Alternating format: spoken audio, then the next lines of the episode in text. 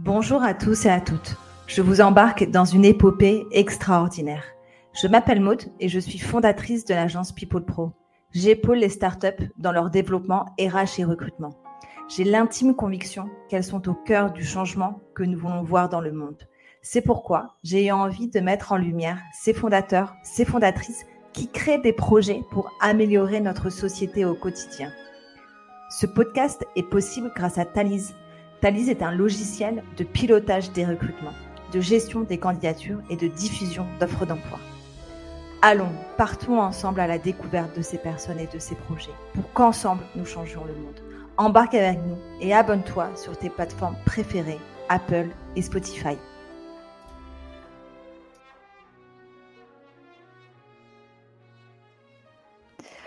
Bonjour à tous et à toutes. Je suis heureuse aujourd'hui de discuter avec Claude, directrice scientifique de la startup BioInspire.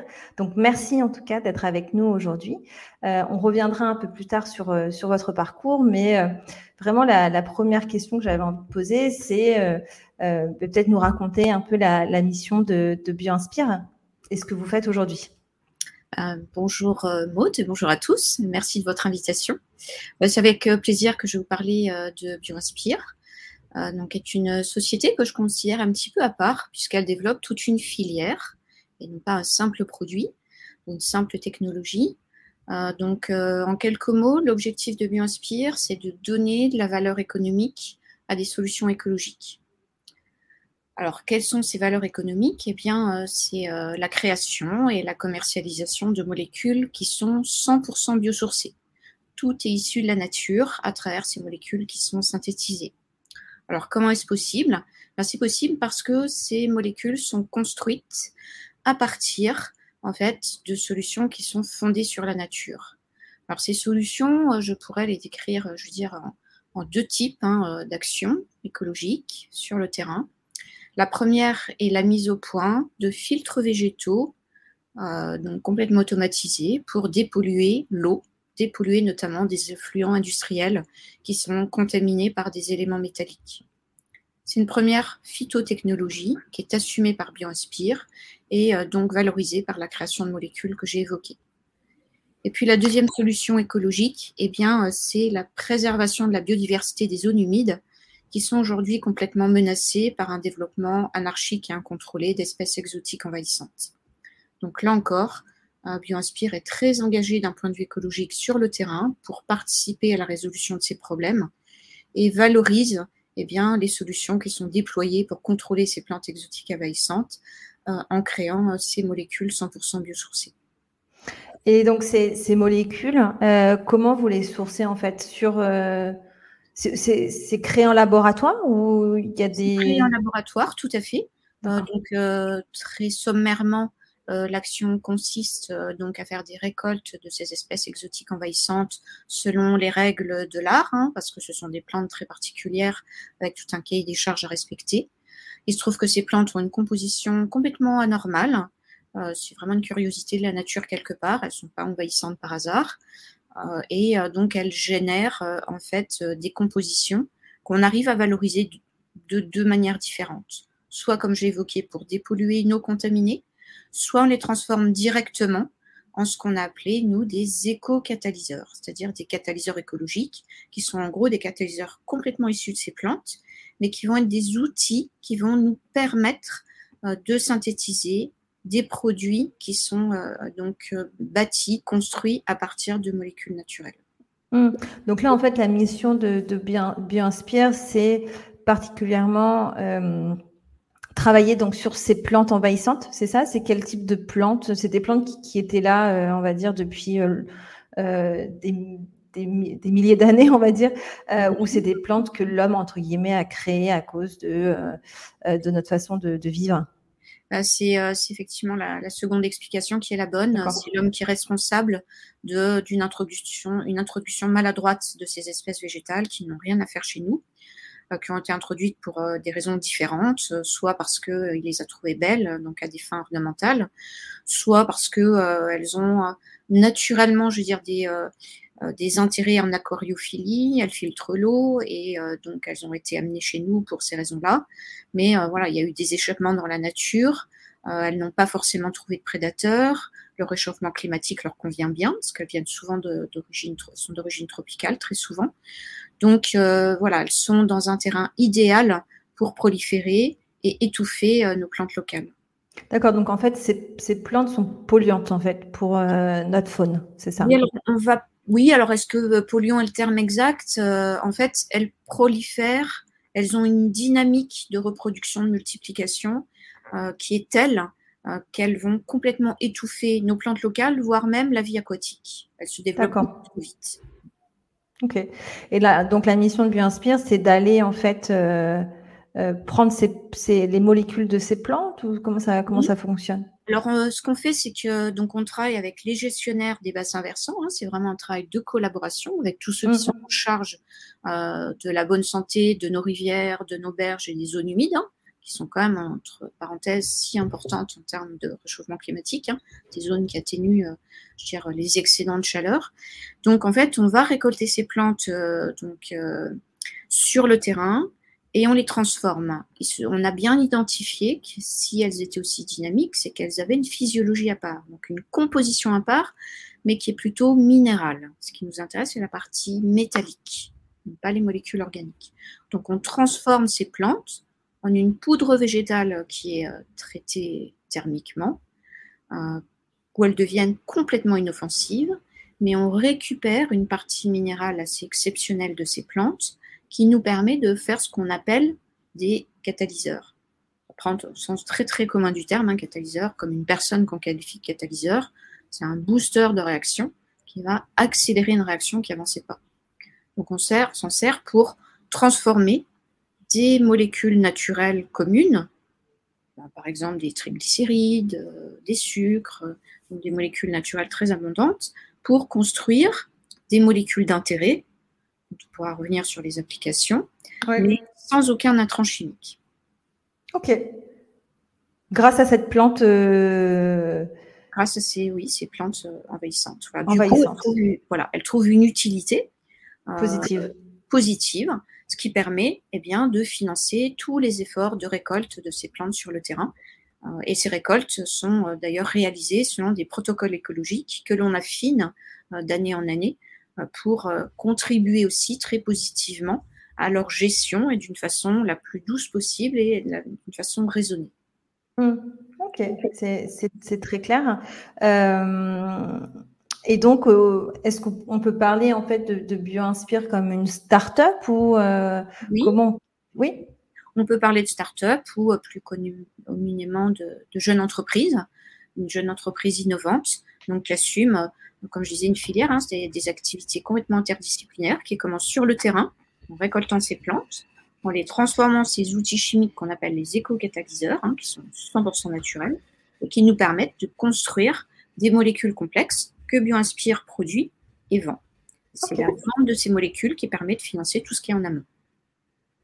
Donc cette vente, euh, alors juste avant, juste pour revenir en amont, euh, donc les acteurs, la récolte, euh, j'imagine que c'est pas BioInspire qui le qui le fait en fait. C'est ah, tout à fait. Ah, oui, oui. Vous voyez, on a passé, je veux dire, tout le début de la semaine, BioInspire et puis le laboratoire de recherche que je dirige aussi, hein, qui est à l'origine de tous ces travaux. On était tous ensemble sur le terrain tous les jours de cette semaine. Et en fait, d'avril à octobre, on est tous sur le terrain à être très actif et à contribuer à la récolte de ces plantes. On ne le fait pas toujours tout seul. Hein. On a des collaborateurs qui sont et publics euh, et industriels qui sont aussi en charge de ces problèmes. On travaille ensemble de façon collaborative sur le terrain. Donc on est vraiment euh, euh, sur des phases de récolte intenses. Et juste pour avoir une idée, ces plantes, j'ai oublié le terme, je suis désolée. Envahissantes, voilà, et voilà, ces plantes envahissantes. Sur le territoire français, vous avez une idée à, quoi ça correspond, peut-être en termes de tonnes ou euh? Oh bah écoutez, euh, certaines d'entre elles euh, ont même envahi toute l'Europe, hein, donc c'est un énorme problème. Ah, Alors, c'est pas à l'échelle de la tonne qu'il faut raisonner, parce que vous voyez, là, on a déjà dépassé, je crois, 4 tonnes de récolte et on n'a pas terminé, et on pourrait aller beaucoup plus loin. En fait, sur une région ou sur, sur une région, la région, la région Occitanie, et je dirais même sur un département. Donc, elles sont répandues de façon vraiment très, très étendue sur tout le territoire et au-delà. donc, mais je veux dire, donc elles sont présentes en centaines et centaines de tonnes. On a mmh. l'impression d'ailleurs que voilà, on n'en voit pas le bout malgré tous ces efforts. On voit à quelle vitesse elles se reproduisent d'année en année avec une prolifération qui est inquiétante.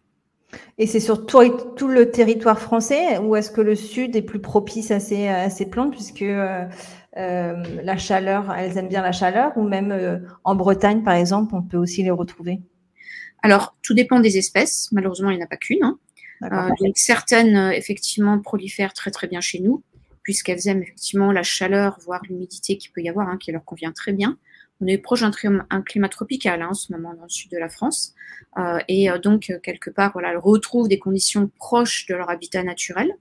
Et certaines, en fait, recherchent beaucoup l'humidité. Donc ça qu'on parle de plantes de zone humide. Et on peut les trouver effectivement dans les pays de Loire, on en détecte en Bretagne, dans la région nord-est de la France. On en retrouve certaines jusqu'au Royaume-Uni. Euh, et euh, sur toute la partie est de l'Europe, puisque on a même on les a même identifiés jusqu'en Russie. Donc vous voyez, c'est vraiment une étendue extrêmement large, euh, donc en termes de territoire, qui peut donc être envahie par ces espèces. Hmm. Et pourquoi aujourd'hui, donc, BioInspire, on va dire, révolutionne un peu le secteur Je ne sais pas si c'est le secteur de la chimie, c'est quel type de secteur? Moi, je dirais deux domaines. et c'est quelque chose laquelle on tient beaucoup. Euh, d'une part, on participe, je veux dire, sur le plan environnemental à la résolution de problèmes écologiques. Donc, comme je disais, au niveau de la récolte de ces plantes, pour, je veux dire, soulager la pression que ces plantes exercent sur notre vie aquatique euh, et les zones humides. On les utilise également pour dépolluer des effluents, donc il ne faut pas oublier que c'est quand même un aspect important, préserver la qualité de l'eau par des solutions qui sont complètement naturelles. Et euh, il se trouve que tous ces efforts écologiques qui sont quand même déployés au niveau industriel par BioInspire révolutionnent un, un deuxième domaine, c'est celui de la chimie. Puisqu'en fait, toutes ces plantes qui sont très particulières nous permettent eh bien, de produire des molécules, euh, mais comme je disais, hein, sans intrants chimiques, c'est-à-dire on s'affranchit de la pétrochimie, euh, on utilise des procédés qu'on a complètement revisités, dont on veut réduire au maximum l'empreinte environnementale, avec des contraintes énormes là-dessus. Euh, et donc, du coup, pour moi, on est vraiment euh, en action sur le déploiement de solutions écologiques au niveau industriel, ce qui est quand même pas si fréquent, et qui est financé par l'innovation qui est apportée en chimie, à savoir bah, produire des molécules bio, 100% biosourcées, euh, donc qui seront respectueuses de la nature et de l'environnement.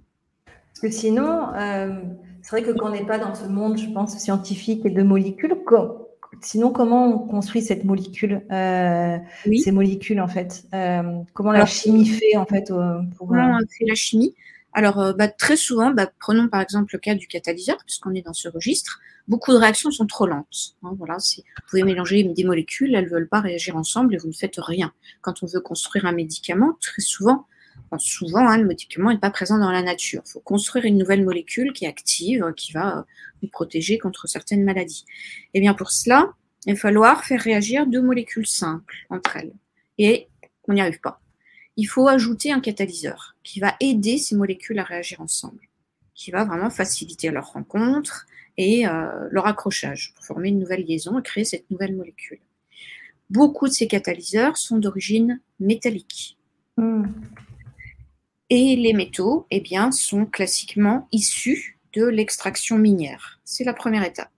Quelque chose qu'on connaît bien, parce que mon laboratoire de recherche a une antenne en Nouvelle-Calédonie, hein, qui est un haut lieu de l'activité minière, qui est un exemple euh, donc significatif, qui est un des plus gros producteurs au monde, par exemple, de nickel. Le nickel va devenir eh bien, un catalyseur pour la chimie fine, pour construire ces fameux médicaments, par exemple. Euh, qui dit extraction minière dit, eh bien, euh, je vais dire destruction de la biodiversité. Il va falloir creuser dans le sol pour aller chercher le minerai. Mais quand vous creusez, que vous atteignez le minerai, le minerai, vous imaginez une pierre, bah, par exemple, le nickel, et vous avez un tout petit peu plus d'un pour cent de nickel dans votre euh, morceau de minerai, de pierre. il va falloir aller chercher ce pourcent. Ça veut dire que avant même d'avoir commencé, vous avez généré 99% de déchets.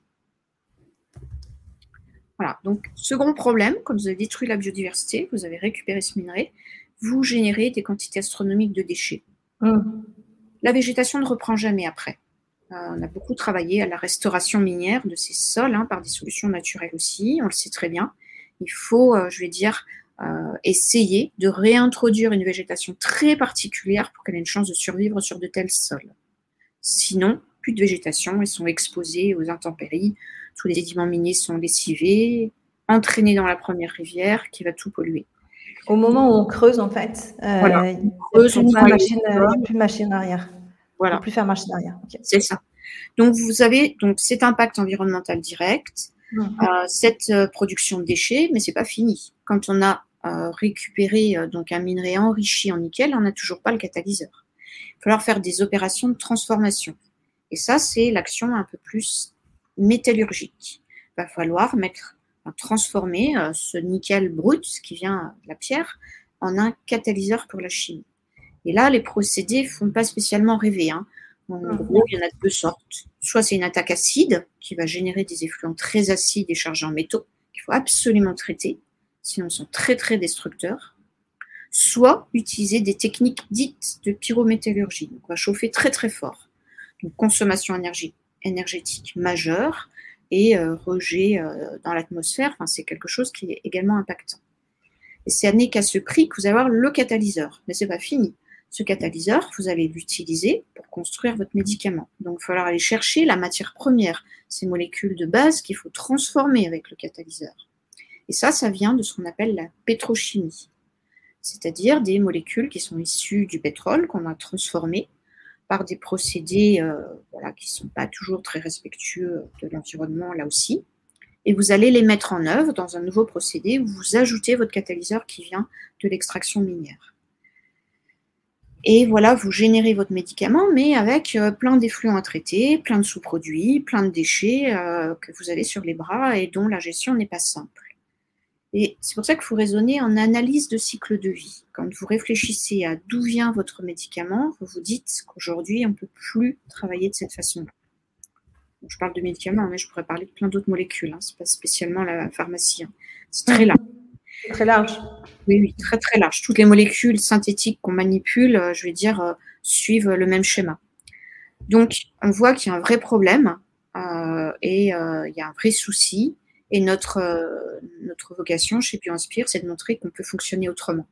On peut produire aussi ces molécules complexes pour l'industrie pharmaceutique ou autre, mais d'une façon complètement différente, uniquement avec des ressources de la nature, en s'affranchissant de l'extraction minière, de l'opération métallurgique et euh, de la fabrication de molécules de base à partir des dérivés du pétrole. On peut fonctionner autrement avec les ressources que la nature met à notre disposition et également en s'inspirant de la chimie de la nature, qui a résolu depuis bien longtemps des problèmes de chimie très complexes, que le chimiste ne connaît pas toujours, et qui sont très inspirants pour réussir à construire des molécules par des procédés optimisés, peu consommateurs de catalyseurs, de matières premières. Et euh, c'est vrai que j'imagine la consommation de médicaments, enfin, j'imagine pas, ça doit être des millions, des millions de tonnes euh, par, euh, par an. Est-ce que il y a ce, entre, en tout cas ce, ce, souci de, de le faire à grande échelle Est-ce que aujourd'hui, euh, avec donc ces nouvelles molécules qui sont plus protectrices de l'environnement, est-ce qu'on sera capable de le faire aussi à grande échelle? Oui, alors c'est déjà fait. Hein, BioInspire a été créé pour ça. Euh, donc, euh, et euh, BioInspire bénéficie ben, des 15 ans de recherche de mon laboratoire pour aller vite.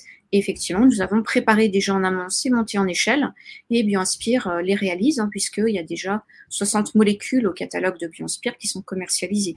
Donc ces montées en échelle sont une véritable réalité aujourd'hui et donc c'est une, une, véritable entreprise, hein, c'est pas un laboratoire de R&D. Mmh.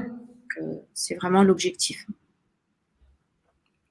Bah, merci en tout cas pour ces explications. C'est vrai que quand on prend un doliprane, on ne se rend pas compte de tout le procédé en fait qu'il y a en amont. Et c'est vraiment intéressant de, de voir comment aujourd'hui on essaie de, de, de, changer un peu cette, ce, procédé-là. Comment vous, Claude, vous en êtes arrivé là alors euh, sur euh, cette création de, de molécules Peut-être parler un peu de votre, de votre parcours? Oui, si vous voulez. Bah, écoutez, à l'origine, euh, je, je suis enseignant-chercheur. J'ai tout d'abord été maître de conférence puis professeur d'université à l'université de Lorraine, puis à l'université de Montpellier.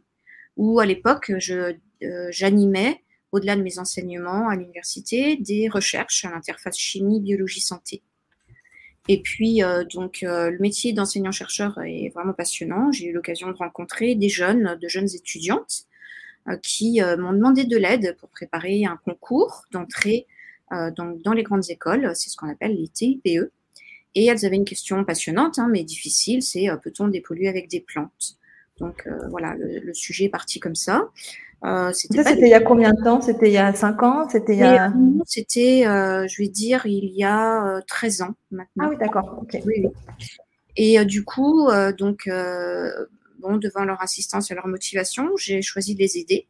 Mais j'avais tout à découvrir dans le domaine. Je ne savais pas répondre spontanément à cette question, même si c'est une question passionnante. Donc j'ai fait beaucoup de recherches bibliographiques, j'ai beaucoup lu, jusqu'au moment où j'ai euh, eu la chance d'identifier une plante qui était présente euh, près de Montpellier, qui était capable de survivre sur un site minier contaminé, et elle faisait mieux que de survivre. J'ai découvert qu'elle était capable d'extraire les polluants et de les stocker dans ses feuilles. Je trouvais ça passionnant. Magique un peu, oui. Oui, oui, c'est, euh, la nature fait des choses extraordinaires. Euh, donc les capacités d'adaptation de cette plante étaient vraiment sidérantes. Et j'ai souhaité rencontrer un écologue de Montpellier qui euh, s'intéressait à cette plante. Donc je l'ai rencontré avec ses jeunes étudiantes. Nous avons discuté pendant un an avec des perceptions un petit peu différentes de cette plante. Euh, moi, je la trouvais extraordinaire. J'étais vraiment en admiration devant ses capacités de survie et de séquestration des polluants. C'est une plante qui est en France, qui était en France. En France, voilà, tout à fait. Euh, et euh, mon collègue la voyait plutôt comme une plante qui était dangereuse, une plante contaminée, donc il ne fallait pas développer. Alors quand on est chimiste et qu'on sait comment on dépollue un sol, euh, je veux dire, les techniques à disposition ne font pas rêver. Hein. Soit vous excavez les terres, vous les entraînez vers une industrie chimique dédiée qui va traiter la terre, essayer de la dépolluer, ou on déplace le problème, soit on confine la pollution. Bon, c'est pas plus satisfaisant. Et moi, je voyais cette plante qui était capable, elle, de séquestrer la pollution. Donc, mon objectif était d'imaginer euh, si euh, on serait capable de la déployer, de la développer à grande échelle pour essayer de dépolluer euh, donc, ce site où il y avait vraiment des problèmes sanitaires, hein, il n'y a pas que des problèmes environnementaux. Et donc la réflexion de mon collègue, c'était ah non, il faut surtout pas la développer, c'est une plante contaminée. Et pour moi, le défi était de me dire, mais si j'arrive à en faire quelque chose d'utile, est-ce que tu la verras toujours comme un déchet contaminé, une plante dangereuse? Donc sa réflexion était de dire ah oui, bah, je verrai effectivement les choses différemment, mais personne n'a jamais trouvé d'utilité à ces plantes. Et pour moi, c'était un facteur déclenchant, c'était un défi euh, que je me suis lancé. Donc j'ai quitté le laboratoire que je dirigeais à l'époque pour intégrer un laboratoire d'écologie, progresser dans la connaissance de ces plantes, apprendre moi-même à la développer à grande échelle sur ce site contaminé, ce qui n'était pas encore le cas puis j'ai été en Nouvelle-Calédonie déployer des plantes analogues à très grande échelle aussi, on peut dire échelle industrielle. Et j'ai montré que oui, c'était possible de restaurer ces sites contaminés avec des polluants. Donc la première étape était franchie, mais la deuxième était de trouver de l'utilité à ces plantes chargées en éléments métalliques.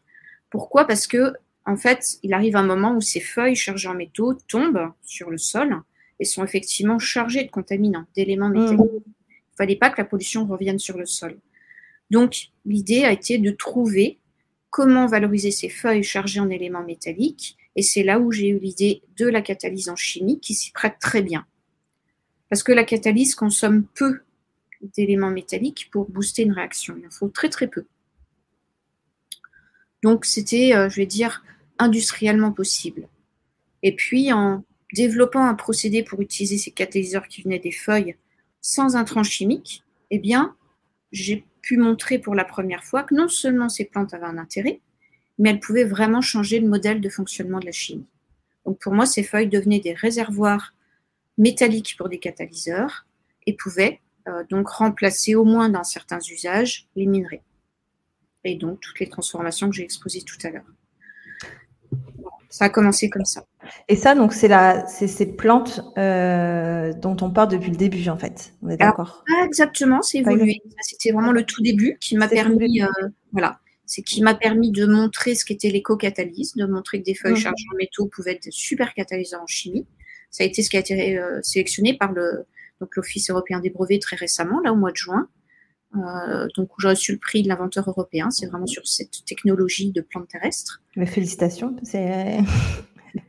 Mais du coup, progressivement, travaillant sur ces sols, en faisant de la restauration minière, en étudiant tout ce procédé d'éco-catalyse que j'ai déployé donc assez largement, j'ai très vite été euh, confrontée à un deuxième scénario qui, sur le terrain, parle très vite, c'est la pollution de l'eau, pour les raisons que j'ai évoquées, c'est-à-dire euh, végétation sur le sol et tout part dans l'eau. Donc j'étais très vite sensibilisée à, je dire, l'exposition de l'eau face à ces polluants, euh, et donc j'ai voulu développer la même approche pour traiter des eaux contaminées par les éléments métalliques. Mmh. C'est là, de part en part, où j'ai fini par découvrir des plantes aquatiques, très locales, très françaises, puis ces plantes exotiques envahissantes.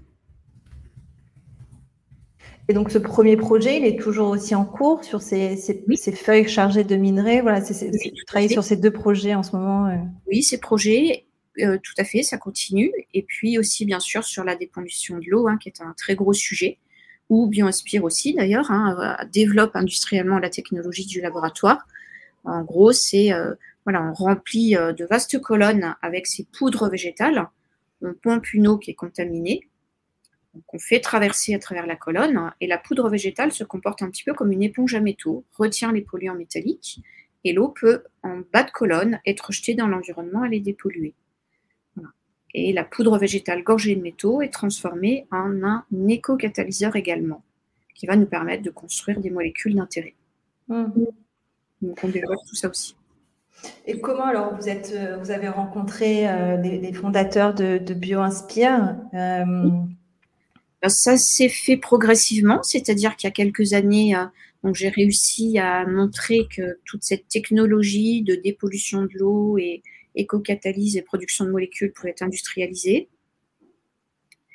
Et donc j'ai eu la chance de bénéficier du programme qu'on appelle RISE chez nous, un programme euh, je vais dire, de soutien au développement des entreprises organisé par CNRS euh, et CNRS Innovation. Et pendant un an, donc j'ai réfléchi avec une équipe de CNRS Innovation sur la création de cette entreprise que j'avais déjà d'ailleurs appelée euh, BioInspire avant même qu'elle existe. Donc vous êtes aussi fondatrice en fait de la société. Oui, ok, ok. Fondatrice en fait. Mais voilà, j'avais déjà créé ce schéma. Et donc pendant un an, eh bien, j'ai auditionné avec toute l'équipe de CNRS Innovation différents porteurs de projets euh, qui souhaitait euh, donc donner une dimension industrielle à tous ces résultats. Donc on s'est donné un an pour écouter euh, donc voilà tous les gens qui étaient volontaires là-dessus, qui étaient intéressés par le projet, avec quand même pour moi deux difficultés rencontrer des gens qui avaient la capacité à être interdisciplinaires, parce que l'air de rien, mélange de l'écologie et de la chimie, c'est pas commun, c'est pas classique, c'est même quasiment jamais le cas on a plutôt tendance à opposer ces deux domaines. Et euh, moi, je les réunis. Donc, euh, c'est une première difficulté technique, trouver un interlocuteur euh, qui va voilà, naviguer entre les deux en étant à l'aise. Mmh. Et puis, y a, après, il y a deux choses, je veux dire, qu'il fallait faire coïncider qui ne sont pas plus simples. C'est une éthique écologique, puisque notre objectif, c'est bien de dépolluer et de rendre un service à la nature, de soulager aussi la pression exercée par ces espèces envahissantes mais le valoriser économiquement, c'est-à-dire combiner éthique écologique et activité économique. Là aussi, c'est pas quelque chose de forcément commun et courant. Donc, il fallait que je rencontre aussi donc un porteur de projet qui allait s'associer avec moi et qui accepterait ce double schéma euh, qui n'est pas forcément facile. Euh, voilà. Donc, donc, ça a pris du temps. Et au bout d'un an, c'est vrai que j'ai eu la chance que Techno Founders, euh, donc ce startup studio, euh, se présente euh, et euh, donc expose son modèle économique. Et puis, bah, je pense qu'avec toute l'équipe de CNRS Innovation, nous avons été convaincus de la solidité de leur projet, de leur engagement face à ces défis environnementaux et on a choisi de cofonder ensemble BioInspire. Et donc BioInspire maintenant a quoi deux années quoi? Oui, BioInspire a été créé en janvier 2020. 2020, d'accord. Ok, deux ans. Oui, avec une longue préparation en amont. Et donc aujourd'hui, vous en êtes où? Alors chez BioInspire euh, euh, Déjà, peut-être nous parler peut-être de cette partie économique. Euh, qui sont vos clients C'est quoi un peu votre business model aujourd'hui? Oui. Alors le modèle économique de BioInspire est celui que j'avais imaginé. J'ai été très contente de voir qu'il était complètement assumé. à savoir que c'est bien la vente des molécules que l'on produit par éco-catalyse qui va permettre de financer la société, mais également toutes ces actions écologiques que nous réalisons sur le terrain. Tout ce qui est récolte de plantes envahissantes, tout ce qui est dépollution, euh, n'est pas très lucratif, on le sait bien, de toute façon, euh, c'est toujours comme ça, mais c'est complètement assumé et absorbé par la vente des molécules qui vont donc être produites. Donc ça, c'est le schéma économique qui, qui, est développé au sein de BioInspire. Alors les clients, donc on a cette originalité de faire des molécules 100% biosourcés. Il est évident qu'actuellement, euh, il y a une pression sociétale forte, euh, une demande réelle pour avoir eh bien, à disposition des molécules, des matériaux qui sont d'origine naturelle, mais pas à 2%, hein. mmh. euh, qui sont vraiment issus de procédés naturels et qui sont capables de respecter l'environnement. Donc, on est vraiment dans ce schéma. Donc, je pense que BioInspire arrive au bon moment parce que ça répond à une demande concrète. Et euh, il y a peut-être une inégalité entre les secteurs industriels de la chimie euh, face à cette pression. Il est évident que dans le domaine des cosmétiques et des parfums, euh, voilà, qui arrive juste derrière, il y a une demande très très concrète de la part du consommateur, qui est énorme hein, et que je trouve formidable, qui demande ce type de produit. Donc il est bien évident que les gros clients actuels de BioInspire sont dans ces secteurs de cosmétiques et de parfums. De parfum, d'accord. Mais pas que. La chimie fine pousse derrière, arrive derrière, où euh, cette demande est en train d'évoluer. Et également, à notre bonne surprise, l'industrie pharmaceutique euh, est intéressée aussi. déjà, euh, c'est, on va dire, il y a beaucoup d'espoir de voir que les, que les choses peuvent changer. Et que c'est vrai que des, des, des, industries comme la chimie et la pharmaceutique euh, vont aussi de l'avant et euh, euh, souhaitent changer leur pratique. Quand on parle de chimie fine, est-ce qu'il y a peut-être un exemple, deux exemples que vous pouvez nous donner? Oui, mais je vais donner un exemple qui me donnera l'occasion de parler de l'autre société que j'ai cofondée, mais qui dérive de cette approche. C'est-à-dire, bon là, il fait, il fait très chaud dans toute la France. Ça occasionne le développement d'une autre espèce envahissante, qui est le moustique tigre. Ah, d'accord. Voilà. Donc là, euh, c'est un insecte redoutable hein, parce qu'il est quand même vecteur euh, de maladies infectieuses qui euh, sont quand même dangereuses et redoutées. La, dengue, chikungunya, Zika, etc. donc voilà, c'est pas une mince affaire. Il prolifère très très bien et c'est très bien adapté à nos modes de vie. En France. Et en France, tout à fait. Donc il progresse à grande vitesse, c'est quelque chose qui est préoccupant. Et ça a été un des sujets d'intérêt pour moi c'est là encore de revisiter ce domaine et euh, avec la, vraiment la même idée, c'est-à-dire remplacer ces molécules de synthèse qui permettent de repousser ces moustiques par des molécules qui seraient 100% biosourcées, d'origine exclusivement végétale et qui seraient hyper efficaces et qui n'auraient pas de toxicité. C'est ce qui a été fait et un gros débouché aujourd'hui parce que maintenant le produit est commercialisé. Donc c'est notre répulsif qui s'appelle Crusoe, donc qui est maintenant commercialisé depuis euh, deux étés, qui répond à ce cahier d'échange. Donc voilà, c'est un exemple très concret.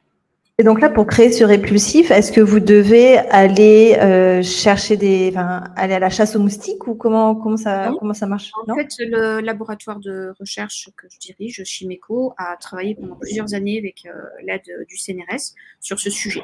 Pour moi, le pari, c'était encore de travailler à l'interface chimicologie, un, de mieux comprendre ce fameux moustique tigre, quand même récent hein, chez nous, donc il mmh. fallait progresser euh, dans la connaissance de ce moustique, en particulier mieux comprendre comment il détecte les odeurs, par quel mécanisme. Et le chimiste, normalement, est bien armé hein, pour ça. C'est dommage que ça ne l'intéresse pas toujours, parce que euh, pour bien comprendre le fonctionnement du moustique, il faut travailler à l'échelle de la molécule, très finement. C'est là où tout se passe et on comprend les mécanismes intimes euh, de reconnaissance des odeurs par le moustique. Donc, j'ai beaucoup travaillé là-dessus et ça m'a permis eh bien, de mettre au point une nouvelle approche pour, euh, je vais dire, générer un bouquet d'odeurs que le moustique n'aimerait pas du tout. Hmm.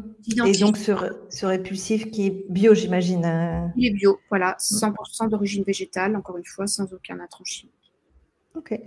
Et donc là, chez BioInspire, euh, vous êtes combien dans l'équipe Est-ce que vous projetez peut-être de lever des fonds? Comment vous souhaitez plutôt être dans une croissance organique? C'est quoi un petit peu les, les ambitions à moyen terme? Alors déjà, on est euh, donc sur site à Montpellier une dizaine de personnes. 10 exactement, tout juste 10. donc répartis entre des chimistes, des gens qui s'intéressent plus aux plantes, évidemment une équipe commerciale. donc voilà, il y a différents métiers, parce que voilà, c'est complètement interdisciplinaire. On a la chance de bénéficier ben, de l'appui du Startup Studio TechnoFounders pour tout ce qui est, je vais dire, financier, juridique. Euh, donc, il y a une équipe à notre disposition. Hein, donc, c'est formidable. En plus de ces 10 personnes, donc ça permet euh, d'être très réactif. Donc, ça, c'est, euh, je veux dire, l'organisation générale. Et puis, donc, ben, BioInspire a déjà réussi deux levées de fonds. donc, qui permettent ben, d'avancer et justement de progresser dans l'industrialisation, les en échelle pour la production des molécules à haute valeur ajoutée que nous mettons sur le marché. Donc en total, ces deux levées de fonds, ça correspond à combien de Oui, alors la, milliers, millions La somme, oui, est proche de 2 millions d'euros. Millions d'euros. Global. Donc là, la prochaine étape, en fait, pour vous, c'est cette montée en échelle. Oui, tout à fait. La montée en échelle euh, sur des molécules identifiées euh, donc, et euh, demandées par un certain nombre de clients. Et avec la chance aussi d'avoir le laboratoire de recherche aussi juste à côté, qui n'arrête pas de trouver des résultats nouveaux et qui pousse derrière pour euh, en produire de nouvelles aussi. Donc le catalogue s'enrichit constamment. Ah bah, parfait. Euh, et donc vous allez relever des fonds prochainement pour faire cette, euh, cette, cette montée en échelle ou... Oui, l'année prochaine. Donc on est déjà en train de travailler à cette levée de fonds, puisqu'effectivement, eh bien, l'idée est de monter en puissance rapidement euh, pour mhm. répondre euh, donc à des demandes clients euh, qui sont clairement identifiées et voilà être au rendez-vous de grosses productions le plus rapidement possible. D'accord. Ben, merci en tout cas pour ce partage. et peut-être ma dernière question, enfin deux dernières questions, c'est un peu ben, quelle est un peu votre vision du monde alors et du monde de la chimie et, de ces molécules? Ce serait, ce serait bah, ma, vision du monde et de la chimie, euh, euh, c'est que je pense que bon, l'industrie chimique est une industrie puissante, c'est évident. D'ailleurs, euh, on ne parle pas d'industrie physique, biologique ou autre. Donc l'industrie chimique est quelque chose de très particulier, qui a, je veux dire, des connaissances techniques énormes, mais qui, dans le contexte actuel, doit absolument évoluer différemment. moi, il y a deux chimies. Hein. Il y a la chimie de la nature que je trouve géniale, extraordinaire et très inspirante. C'est la bioinspiration. C'est voilà, une leçon quotidienne d'humilité, de simplicité quand on est chimiste, parce qu'on voit que finalement on n'est pas très bon par rapport à ce que la nature est capable de réaliser euh, euh, tous les jours en termes de chimie.